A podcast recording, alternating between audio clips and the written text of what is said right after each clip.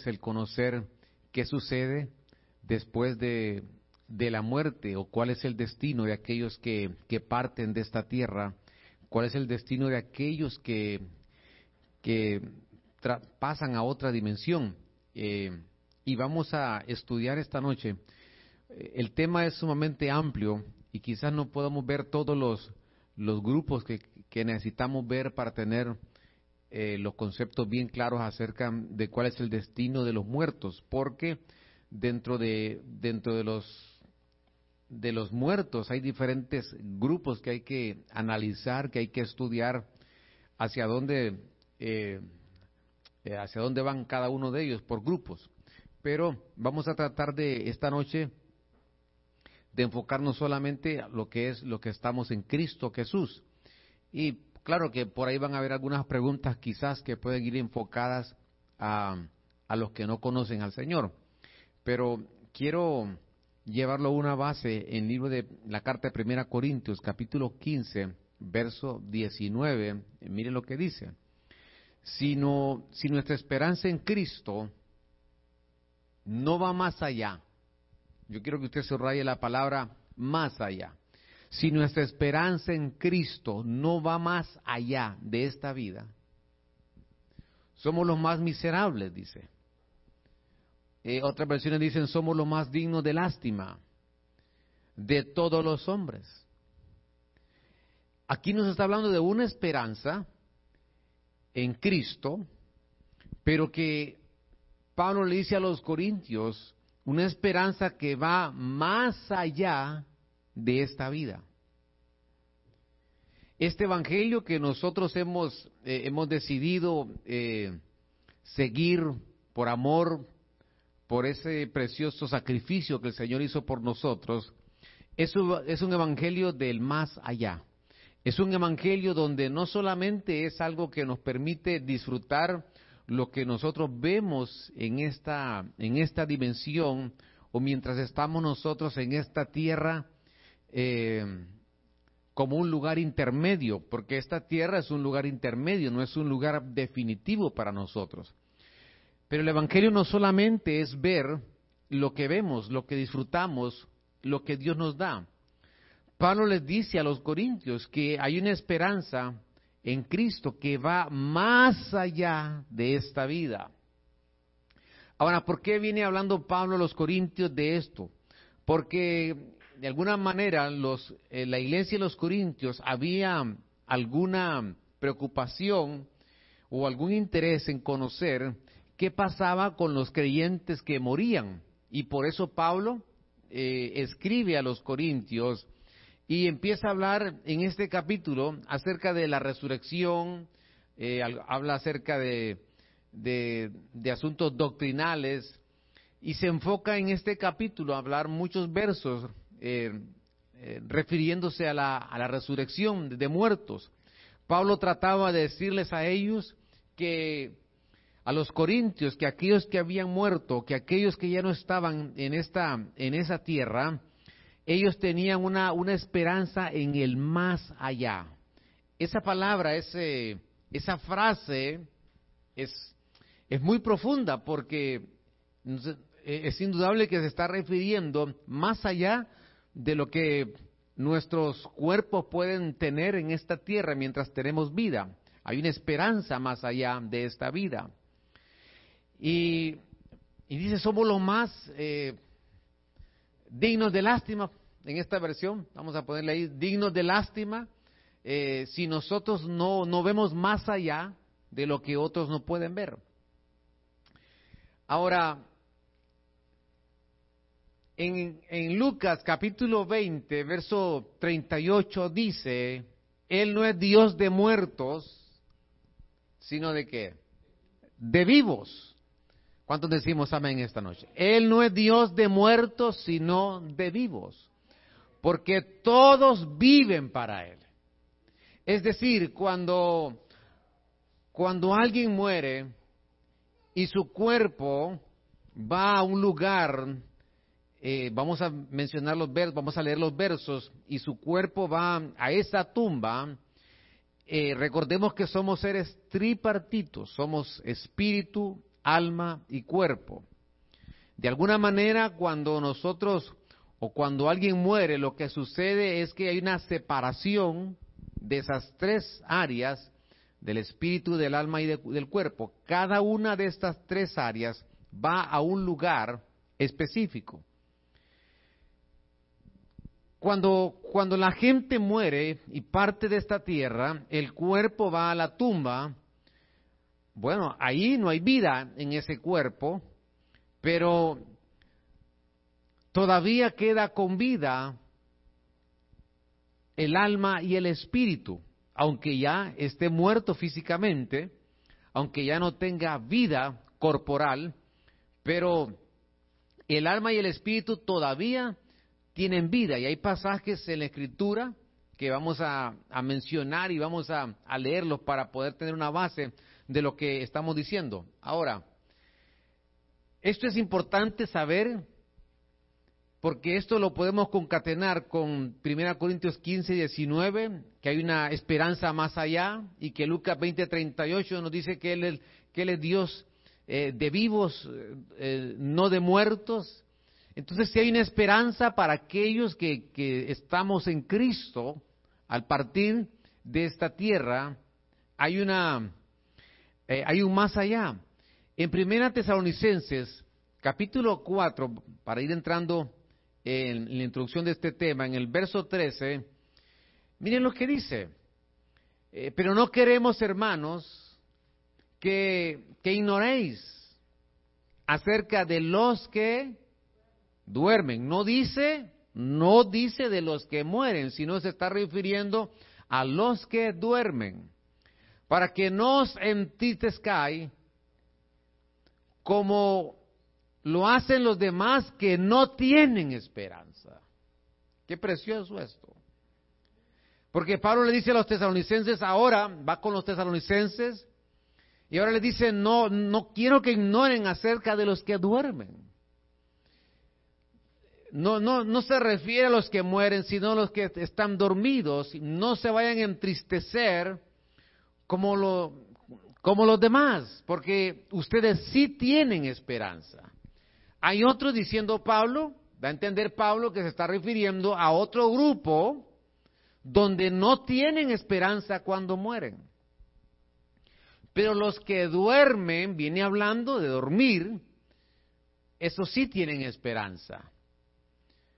Verso 14, es decir, para los que están, veamos lo que dice el 14, porque si, si creemos que Jesús murió y resucitó, así también Dios traerá con él, una vez más, a los que durmieron en Jesús.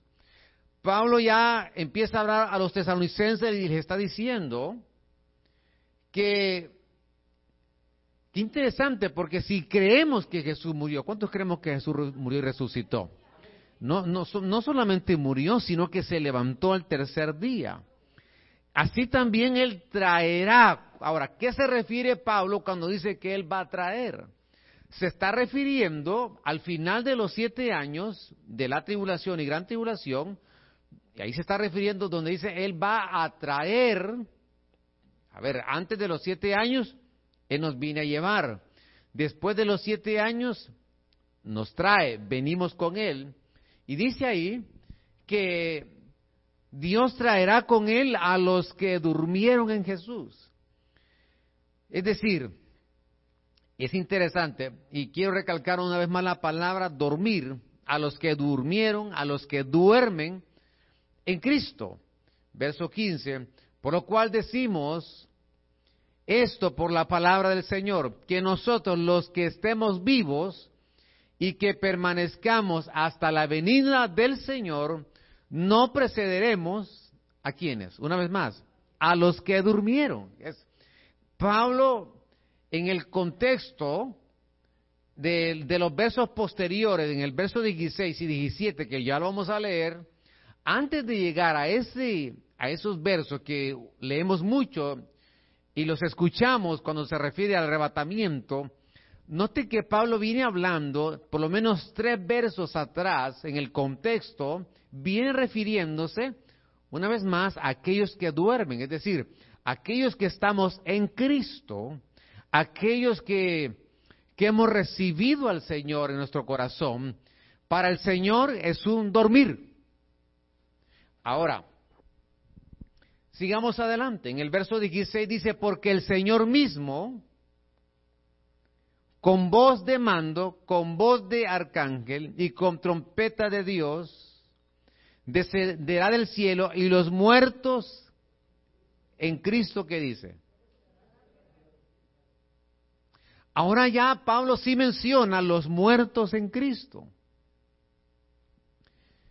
Lo que trato de decir que para ser del grupo de los que durmieron, vamos a ver, para pertenecer al grupo de los que durmieron, que menciona los versos 13, 14 y 15 de Primera Tesalonicenses, para ser de ese grupo de los que durmieron, es que hay una gran diferencia entre la gente dice, se murió o durmió, o está dormido.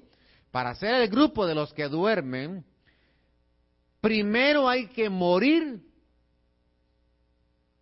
para estar en el grupo de los que duermen.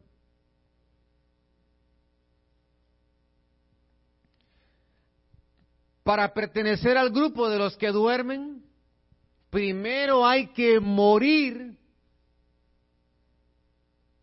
para que entremos al grupo de los que duermen. ¿Cómo así? Bueno, Pablo dice, yo cada día muero. Es decir, el Señor nos pide que nosotros muramos a nosotros mismos. El Señor nos pide que nosotros podamos morir a nuestros deseos prohibidos, a nuestras pasiones, eh, a nuestros eh, pensamientos, sentimientos equivocados, nuestra vanidad, orgullo, todo lo que es las obras de la carne, que el pecado muchas veces nos alcanza, dice la palabra, el Señor nos dice, aprendan a morir a eso para que ustedes puedan ser mencionados como los que durmieron. No sé si me doy a entender. para constituirme el grupo de los que duermen, tengo que antes de eso, hoy aprender a morir a mí mismo. En esta otra versión, en el verso 17 dice, por lo cual os decimos sobre la palabra del Señor que nosotros los vivientes. Esta versión dice los vivientes. Los vivientes se menciona por primera vez en el Génesis cuando Eva tenía hijos. De alguna manera dentro del huerto tenía estos hijos que por el pecado son llevados a estos hijos de Eva, ya no están en el huerto porque se contamina ellos por el pecado y ahora nos compara a nosotros como esos vivientes, nosotros los vivientes. ¿Quiénes son estos vivientes? Aquellos que pasaron de la tierra de los muertos a la tierra de los vivientes. O los que quedaremos hasta la venida del Señor, no eh, cogeremos la delantera a los que ya murieron antes. Entonces primero morimos a nuestro ser interior para dormir y ser resucitados primero. Una vez más, primero morimos a nuestro ser interior para después dormir y ser resucitados primero. ¿Por qué primero? Porque hay varias resurrecciones, porque hay varios turnos de resurrección. Y lo que queremos nosotros ser las primicias para Dios. ¿Cuáles son las primicias? Pues los primeros eh, que van a resucitar, los primeros que se van en esa cosecha. Y Pablo les está diciendo, aquellos que pasaron de la tierra de los muertos, porque es un lugar intermedio, la tierra de los muertos, porque aquí estamos de pasada, aquí estamos de forma temporal, aquí estamos nosotros, eh, la vida es tan rápida que se va. Nuestro futuro no está aquí. Porque nuestras decisiones que nosotros tomemos aquí hoy van a marcar nuestro destino en el más allá. Y esto es muy importante que usted lo sepa, porque hay personas que creen que, que, cuando alguien muere, mediante oraciones, pueden sacar a alguien de un lugar y lo pueden llevar a otro sitio donde no va a sentir dolor, donde va a ser un lugar más deleitoso. Hay, hay, hay, personas que creen que esto es con una oración donde sale alguien de un lugar de tormento y lo trasladan a otro lugar donde ya no va a estar en tormento. Eso no, la Biblia no, respalda eso. Y se lo voy a aclarar más adelante si, eh, el tiempo nos, nos queda el tiempo, porque tendríamos que mencionar algunos versos y otros grupos. Pero este, este grupo, que es la iglesia del Señor, tenemos una esperanza de resucitar primero. Resucitar primero. El requisito es aprender a morir. Bueno, ahorita no me dejo, no quiero morir. Bueno, hay que morir ahora, dormir después y después el Señor nos resucita primero. Ahora, en el verso 51 de 1 Corintios 15, porque en los dos, las dos cartas Pablo habla acerca de la, de la resurrección y de la venida del Señor. He aquí os digo un misterio. No todos, una vez, ahora mire los corintios, no todos que dormiremos, pero todos seremos que transformados. No dice moriremos, sino que también a los corintios se refiere no todos dormiremos. En un momento, en un abrir y cerrar de qué? De ojos. Así como en el huerto sus ojos fueron abiertos, y fueron abiertos es porque estuvieron cerrados y se volvieron a abrir, cerrados y abiertos, ahora dice el Señor, en un abrir y cerrar de ojos, en un átomo de tiempo, ¿en cuánto tiempo usted abre y cierra los ojos? ¿Cuánto, cuánto tiempo es esto? Milésimas de segundos. Y dice que en un momento, en un abrir y cerrar de ojos, a la trompeta final, pues la trompeta sonará y los muertos resucitarán incorruptibles y nosotros seremos transformados. Ahora, bueno, los transformados son los transformados los que primero han sido transformados. Entonces, ¿quiénes van a ser transformados? Los que están siendo transformados. Una vez más, ¿Quiénes van a ser transformados? Los que están siendo transformados. Aquí estamos siendo transformados. Aquí cada vez que venimos a la casa del Señor, estamos siendo transformados. ¿Se imagina el que, el que no se congrega, el que no busca a Dios, cómo va a ser transformado? ¿Cómo va a esperar que venga una transformación final si antes no ha ocurrido una transformación mientras estuvo en vida?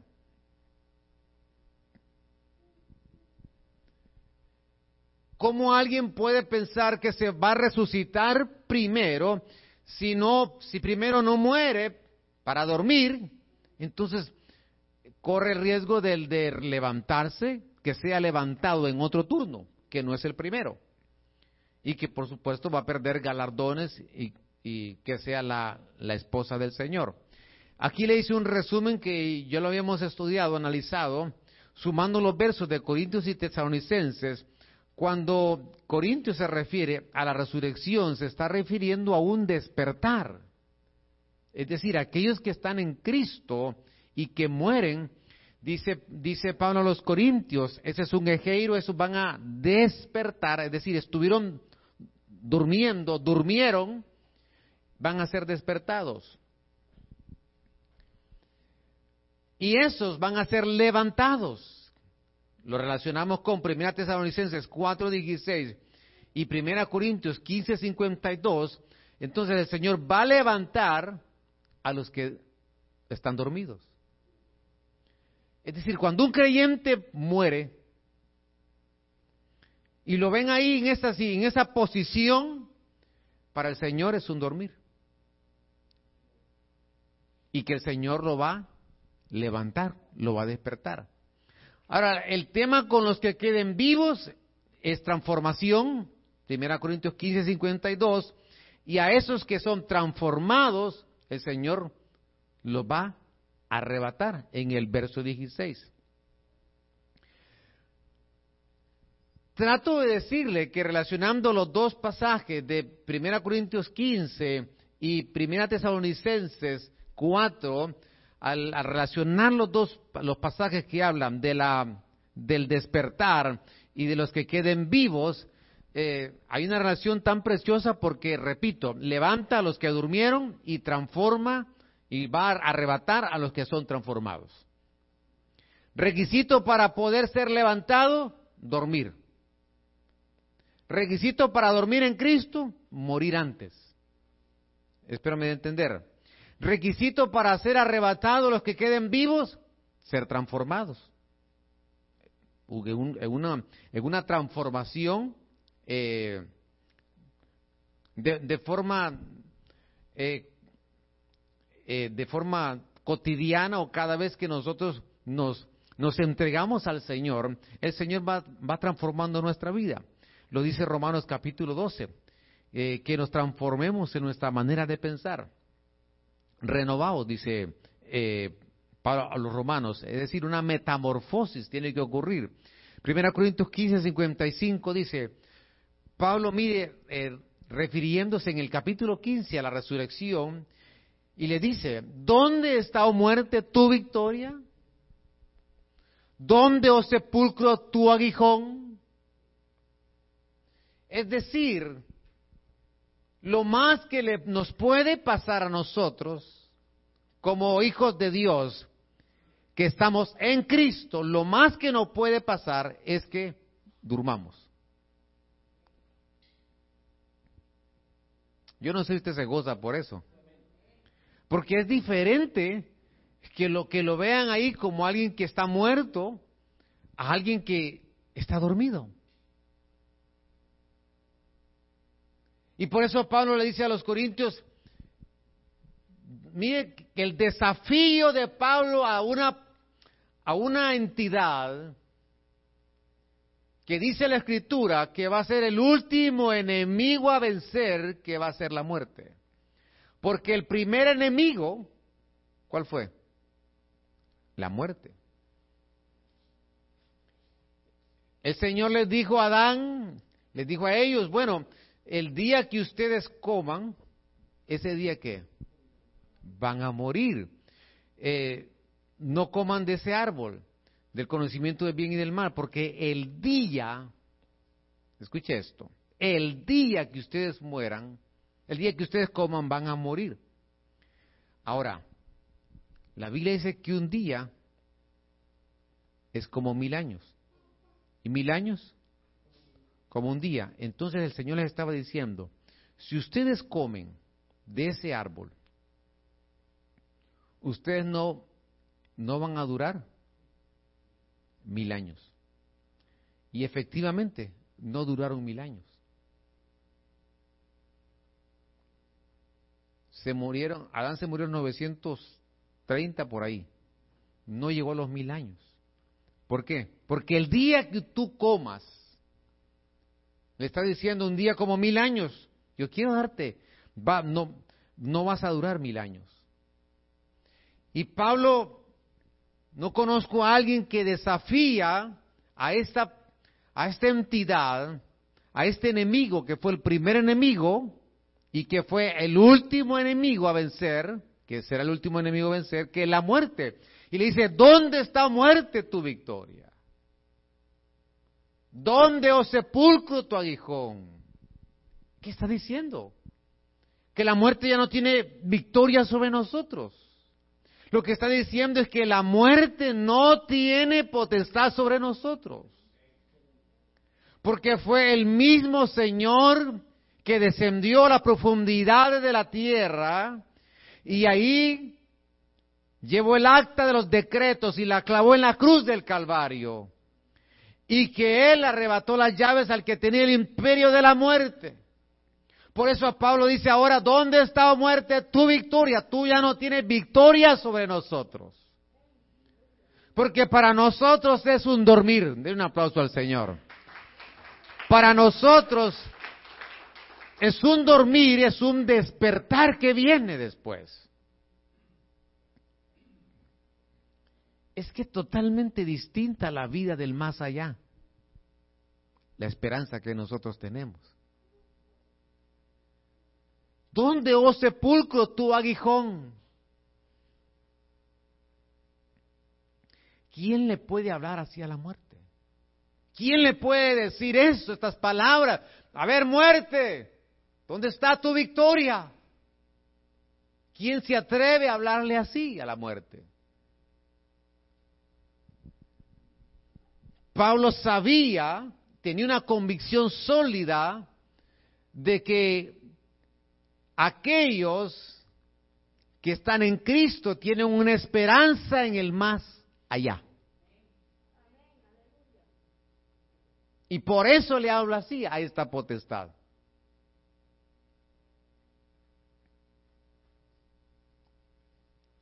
Ahora, en el Proverbios capítulo 31, verso 15, cuando se refiere a la mujer virtuosa, dice, también se levanta aún cuando es de noche.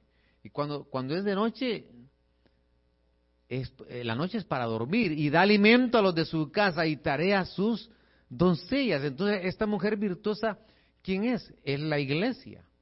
Se está refiriendo a esta mujer, también es el género, pero se está refiriendo dice, también se levanta. ¿Cuándo? cuando aún es de noche. Es decir, aunque venga la noche, esa iglesia se va a levantar. La esperanza que tenemos es que el Señor va a levantar a los que durmieron en Él que para, ahora estamos entendiendo que para un creyente es un dormir. No es algo, no no es un, no es un entorno, no es un ambiente como los que no tienen esperanza.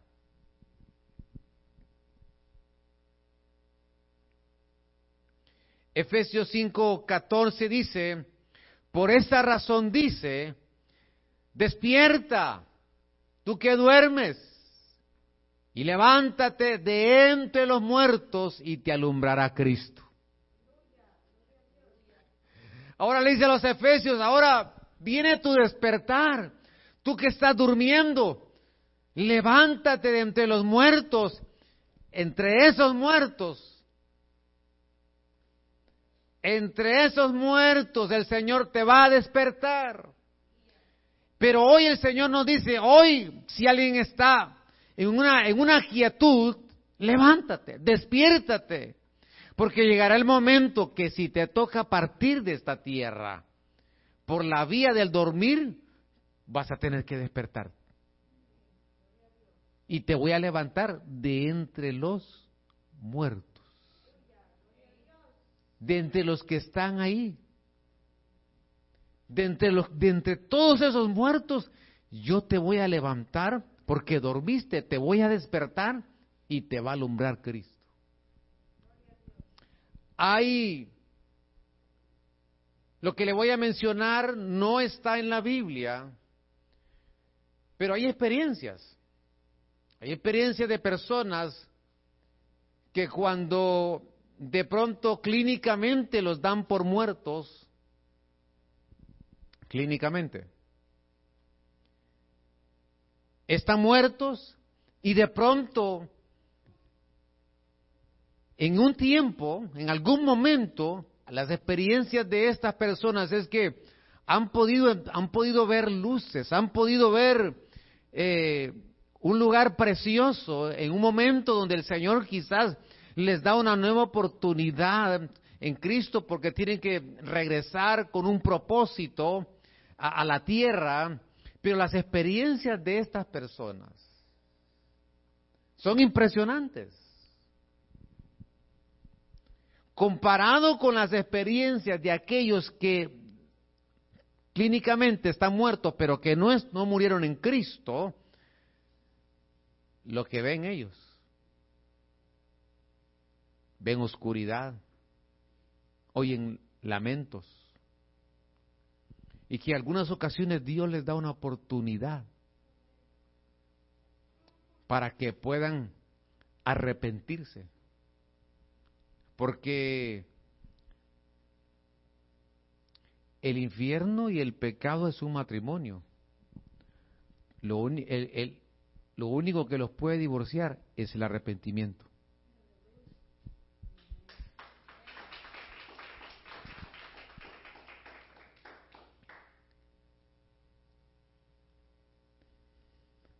Mateo 10:39 dice, el que ha hallado su vida,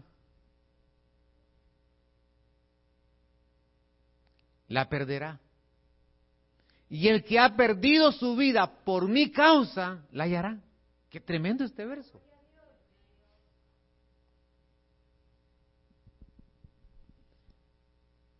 Porque ¿cuántas personas no quieren perder?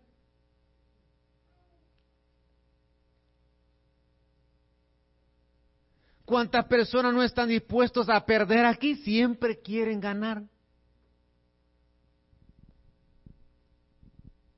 Es como que alguien me diga, gané el pleito, fíjese, pero perdí el trabajo.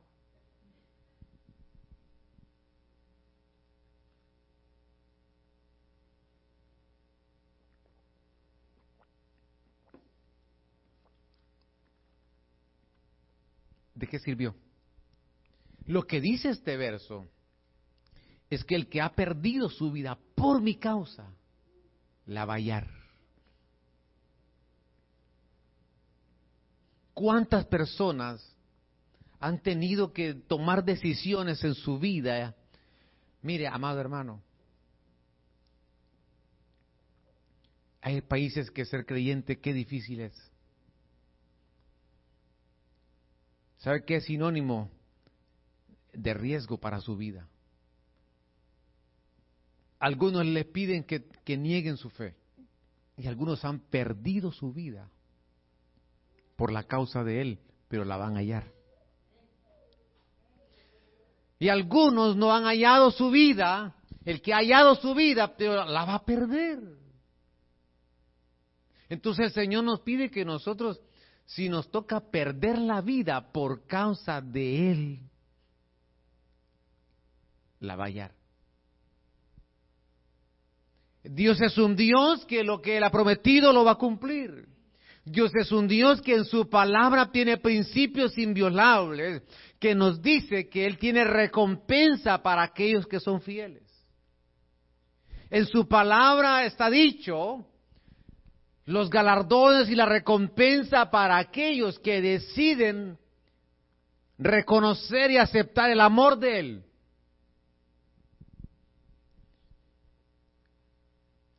Pero que si hay una pérdida de la vida por él, la va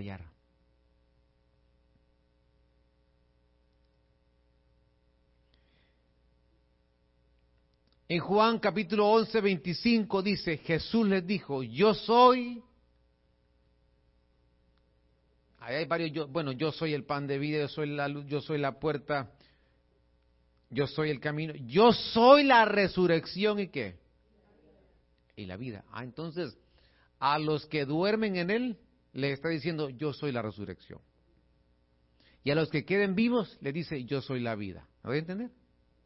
Una vez más, a los que durmieron en Él, les dice, yo soy la resurrección.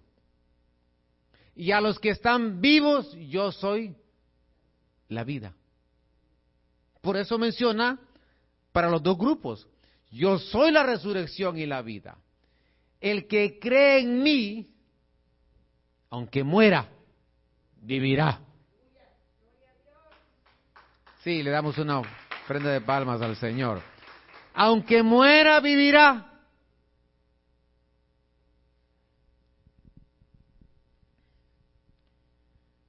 Se cree que hay lugares, hay personas, y mire, yo creo que le comenté alguna vez que eh, trabajé en algún, un poco tiempo, pero en un, en un cementerio. Y, miraba ahí y, decía ¿y este, ¿y este espacio cuánto cuesta? 250 eh, mil dólares. Ok. Bueno, el que está ahí es porque puede, ¿verdad? Pero ¿cuántas personas dicen que sus cuerpos los tienen como en freezers, con hielo, en lugares especiales, porque ellos tienen la esperanza. Estoy hablando de millonarios.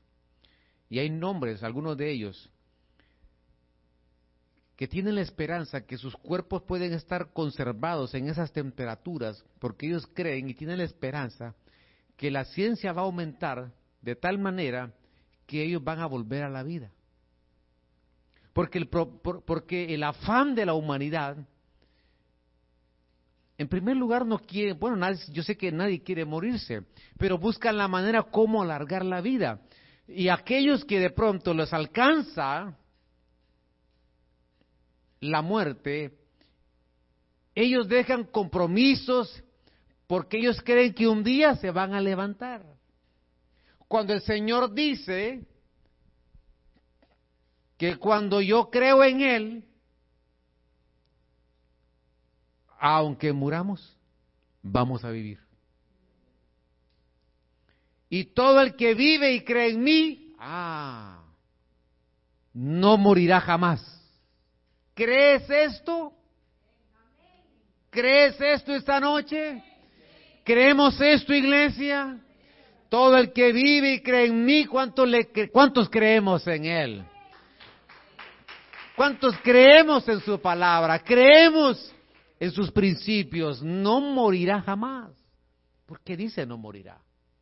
Porque lo que trata de decir es que ustedes lo que va a ocurrir es que van a dormir, no van a morir. No van a morir, jamás.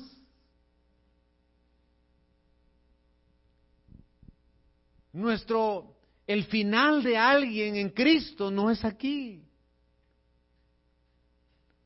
El final no es esta tierra. Hay un más allá, donde el Señor tiene guardado una vida, una vida eterna. Ahora, veamos qué pasa con el espíritu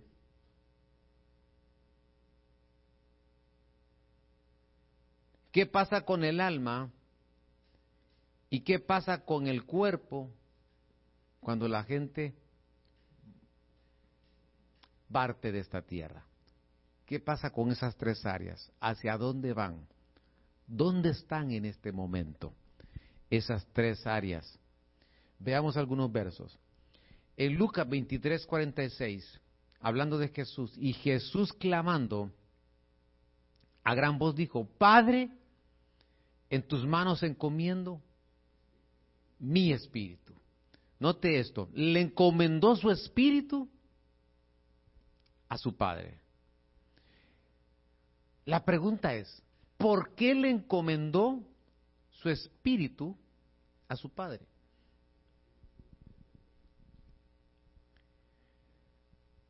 Y habiendo dicho esto, expiró. Antes quiero decirle que es una sola muerte de Jesús, pero en tres facetas. Quiero que usted me ponga atención. Es una sola muerte, pero en tres facetas. Por ejemplo, dijo él, Padre, ¿por qué me has abandonado? En un momento él sintió que el Padre no le vio, pero en ese momento hay una muerte como una separación se separa, él siente una separación con el Padre porque tenía que cumplir el propósito por el cual había sido enviado. Espero me dé a entender. Y ahí hay una separación como el alma. Después él dice que encomendó su espíritu, muerte de qué? Del espíritu. Expiró. Pero después dice que él baja, Efesios capítulo 4 me parece, él baja a las profundidades de la tierra y ahí su cuerpo es entretejido. Entonces, hay una muerte del alma, muerte del espíritu y muerte del cuerpo. Pero el Señor lo que estaba llevando es cada una de nuestras muertes. Porque por eso murió para que nosotros tuviésemos vida. Por ejemplo, ya la muerte segunda a nosotros ya no nos alcanza, porque Él fue y pagó por nosotros. Amén. ¿Tenemos vida en nuestro espíritu? Sí. ¿Tendremos vida en el alma? Sí. Yo se lo voy a comprobar.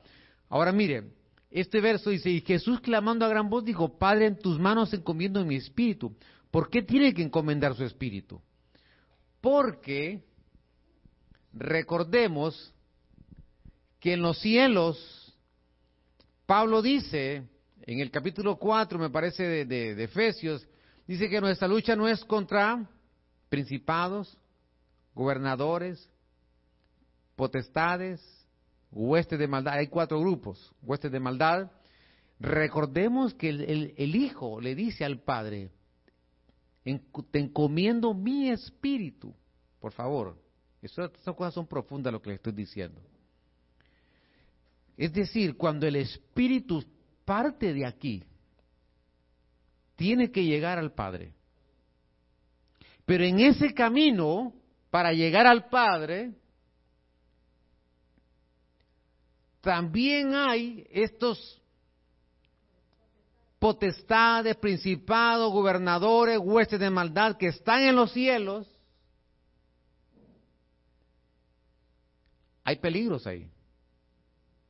Y por eso el Hijo le dice al Padre, Padre, encomiendo mi espíritu. Y cuando dijo esto, expiró.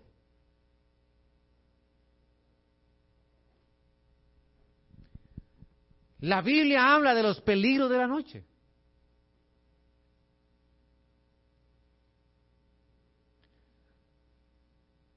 Ahora, por eso usted, le voy a leer los versos más adelante, por eso usted se da cuenta que hay, hay personas que de pronto cuentan experiencias de que alguien murió, que no sé qué, que escucha por allá, que lo otro, porque esos espíritus irredentos, irredentos, que no aceptaron al Señor, iban por un camino hacia un lugar intermedio y se perdieron en ese camino. ¿Me doy a entender? Y quedan como polulando en los ambientes. Y por eso el Señor dice, Padre, mi espíritu te lo encomiendo a ti. Que llegue hacia ti. Y efectivamente llegó donde está el Padre.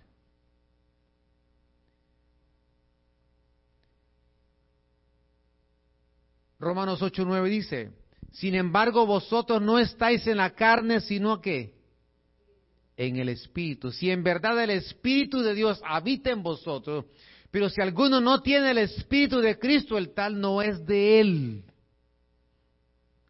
Es decir, cuando un creyente muere o duerme, el Espíritu de él, estoy en el Espíritu, amén, no ha llegado al alma, y no ha llegado el cuerpo.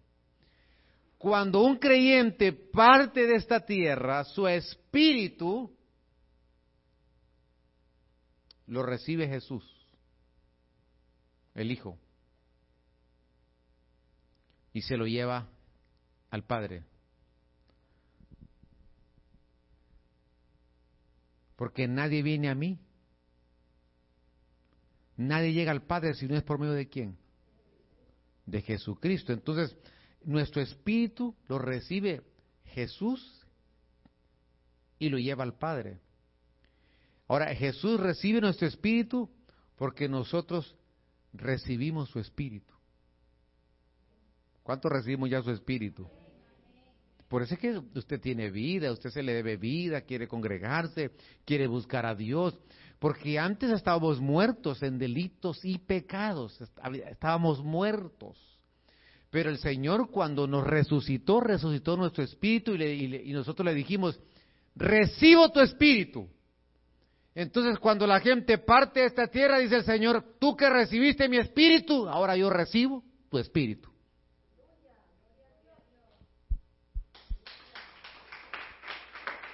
Como ya, como tú ya me recibiste, ahora yo te voy a recibir tu espíritu.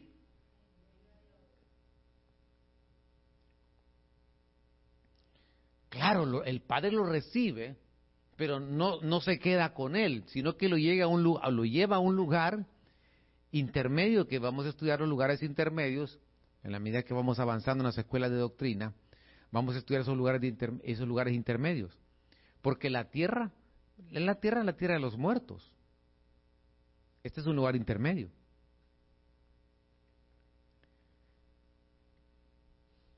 Ahora, ¿dónde está el ejemplo? Que, pastor, pero ¿por qué Jesús recibe el Espíritu? Porque mire lo que dice en Hechos 7:59. Y mientras apedreaban a Esteban, él invocaba al Señor y decía, Señor Jesús, ¿recibe qué? Ahora Esteban dice, el Señor dijo, Jesús le dijo al Padre, Padre, recibe mi espíritu. Y ahora Esteban dice, Jesús recibe mi espíritu.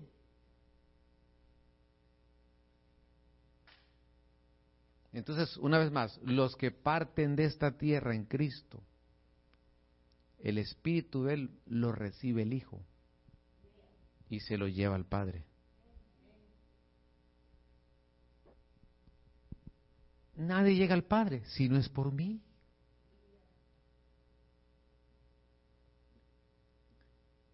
usted ve el contexto de estos versos, usted ve que el Señor, cuando están apedreando, apedreando a Esteban.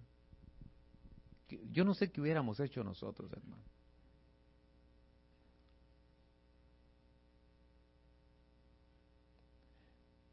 Yo sí las junto, pastor, para devolverlas. Bueno, no sé si, si usted las hubiera devuelto o qué, pero ahí estaba Esteban, perdió su vida por la causa de él, pero la va a hallar. Amén. Hermanos, ¿acaso no, no dice el Señor que cuando en el libro de los Hechos, cuando eran azotados, dice que salían amargados? ¿O cómo? Gozosos.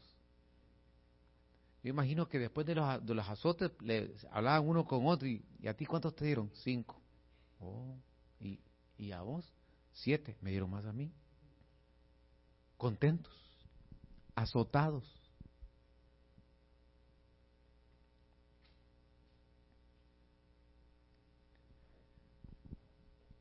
el espíritu.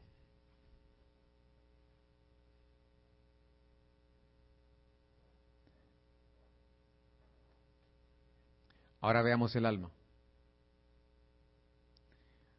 Nos vamos a Lucas 16, 22. Y sucedió que murió el pobre y fue llevado por los ángeles. ¿A dónde?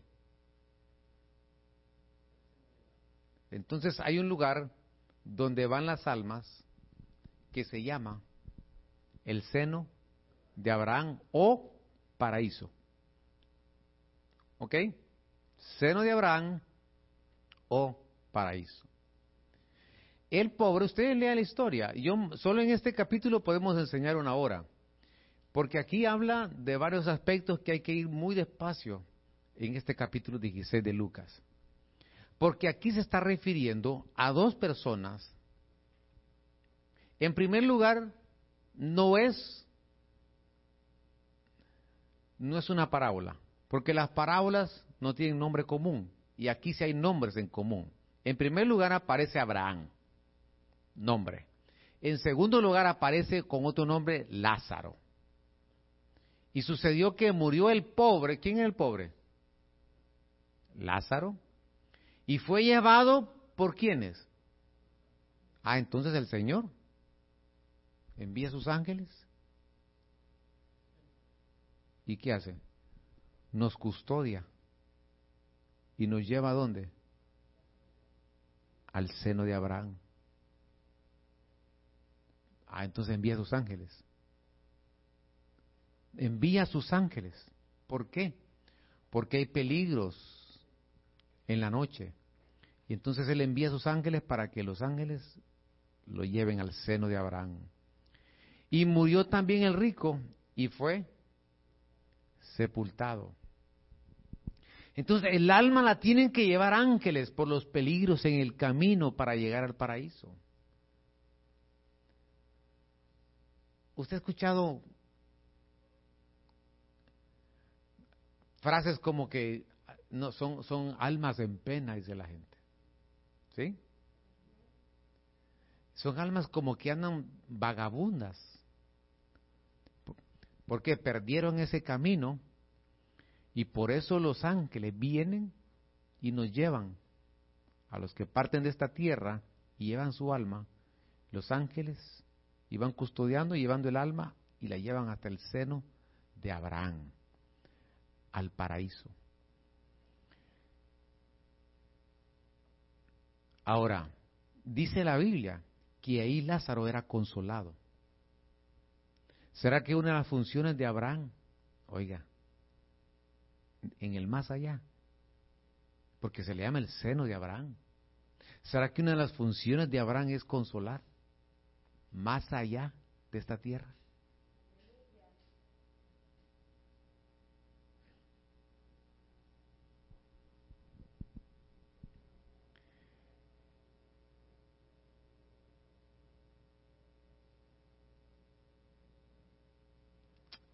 Quizás debí de, darle este verso antes, Hebreos 12:22. Vosotros en cambio os habéis acercado al monte Sión y a la ciudad del Dios vivo, la Jerusalén celestial, y a miriadas de ángeles. ¿Qué hay en la Jerusalén? Miriadas de ángeles. A la Asamblea General e Iglesia de los Primogénitos. ¿Qué hay también en Jerusalén? Primogénitos que están escritos en los cielos, y a Dios el juez de todos, y a los espíritus de los justos hechos ya perfectos. Entonces, en la, Nueva Jerusalén, por eso ubiqué mal el verso, e, este, este slide creo que debió estar antes. Quiero regresar otra vez al Espíritu. Cuando Jesús recibe el Espíritu, se lo da al Padre, ese Espíritu lo envía a la Jerusalén. Y ahí está, por un tiempo. Y esa nueva Jerusalén hay ángeles,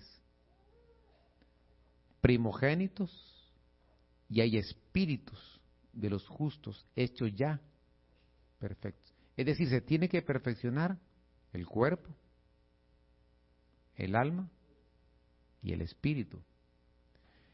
Entonces el espíritu va ahí. El alma ya sabemos dónde va. ¿A dónde dijimos? Al seno de Abraham al paraíso. Y el cuerpo, entonces el cuerpo va, Eclesiastes 12:7, entonces volverá el polvo a la tierra, como lo que era. Y el espíritu volverá a Dios, que lo dio. Porque todo lo que sale de él, tiene que regresar a él. Todo lo que sale de él, tiene que regresar a él. Por eso dice, así es mi palabra que no regresará vacía, sino que hará mi propósito por el cual fue enviada, cumplirá mi propósito. Le damos un aplauso al Señor. Esa es la... Salimos de Él, regresaremos a Él.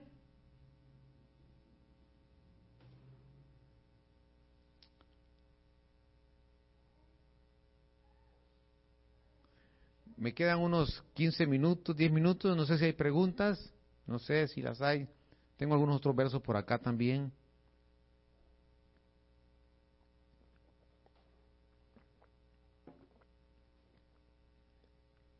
Pero este verso es precioso. Esto, le voy a dar dos versos más. Dos versos. Cantar este siete. Aquí que es la litera de Salomón. 60 valientes la rodean de los valientes de Israel. Todos ellos manejan la espada, son diestros en la guerra. Cada uno tiene la espada a su lado contra los peligros de qué? De la noche. Entonces, cuando la iglesia se vaya, aparecen estos 60 valientes que la rodean para cuidarla por los peligros de qué? De la noche. Estos valientes custodian la novia para presentarla. Entonces, mire, los valientes la llevan y la trasladan a, a los lugares respectivos. Y como ya conocen el camino de ida, pues también van, ya conocen el camino de regreso.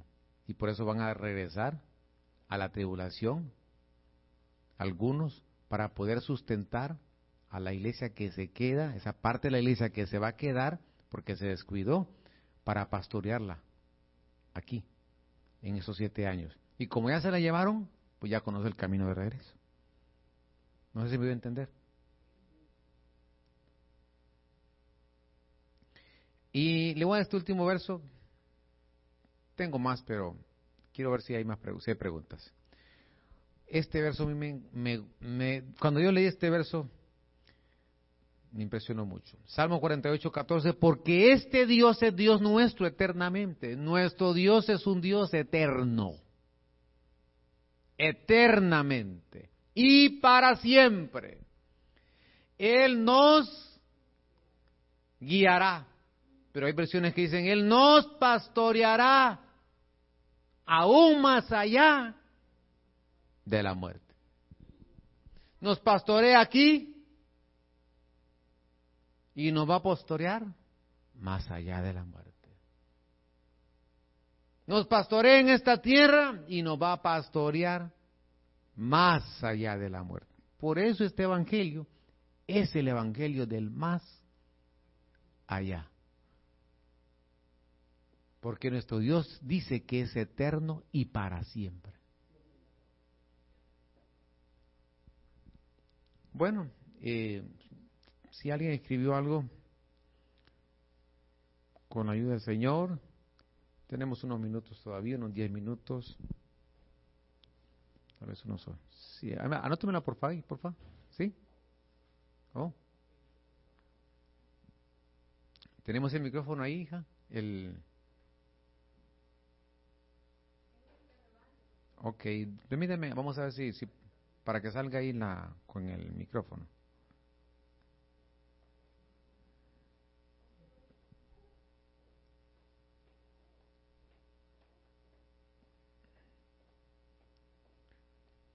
Esperemos que habilitemos acá. Mientras usted escribe algo, si, si quiere hacer alguna pregunta y, y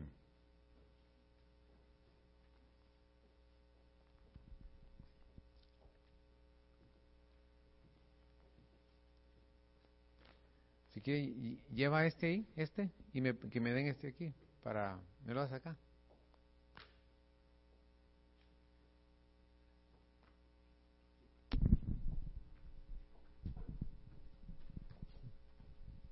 Y toma este y se lo llevas allá al hermano, a ver si, sí. Allá está la hermana, mira. La hermana, allá. No, aquí tengo una, ahí por si tienen más. Ok.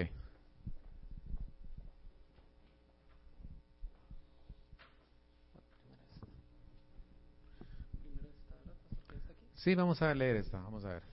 Pastor, ¿a dónde van los que incineran si son cristianos? Wow. Bueno, ¿a dónde van? Es igual, de alguna manera, porque hay un verso en Eclesiastés, eh, del polvo eres. Hay un verso, ese que acabo de leer, ¿verdad? Entonces, incinerar polvo, tierra, el alma, paraíso, el espíritu, a Dios, una vez que lo recibe, a la Nueva Jerusalén. Eh, siempre preguntas, ¿es pecado, no es pecado incinerar a alguien? Siempre recordemos que la Biblia dice que la sana intención te salvará. Eh, hay, hay es sumamente costoso eh, algunas veces enterrar a alguien, algunas veces las condiciones económicas son muy difíciles, entonces depende la, la, la intención. bueno, creo que esa no es la pregunta, pero se los aclaro. E, e, es igual. El Señor Isaac dice que aún de las cenizas lo podía que levantar cuando iba a sacrificar a Abraham a su hijo. Bueno, a Saúl, la familia de Saúl lo incineraron.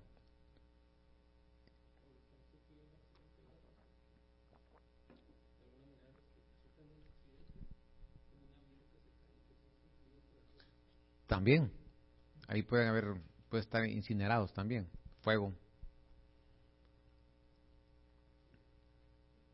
Pastor, cuando una persona está en coma y no mm. fue cristiano, pero en el momento se le presenta el plan de Dios y lo acepta,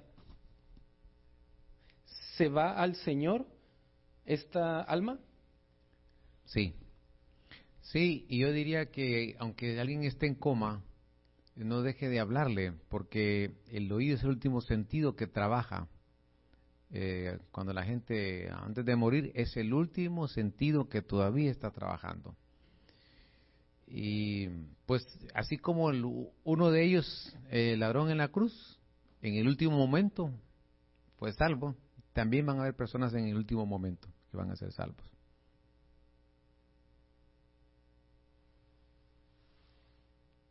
¿Ok? Bueno.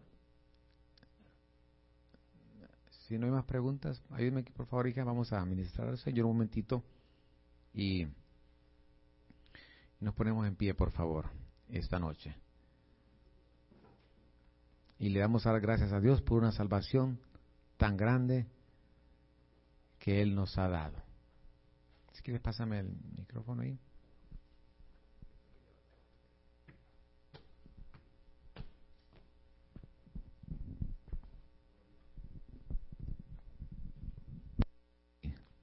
Sí, gloria al Señor.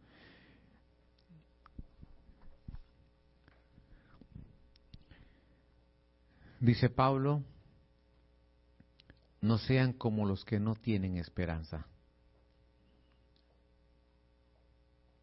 Porque nuestra esperanza está en Él.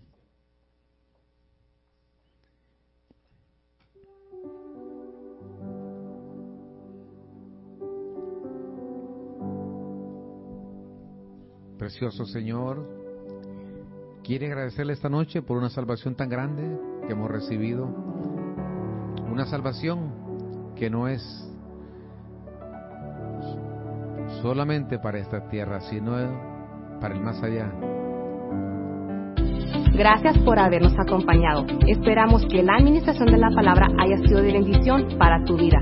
Si no tienes dónde congregarte, te invitamos a que nos visites. Para más información, llámanos al 915-502-1252.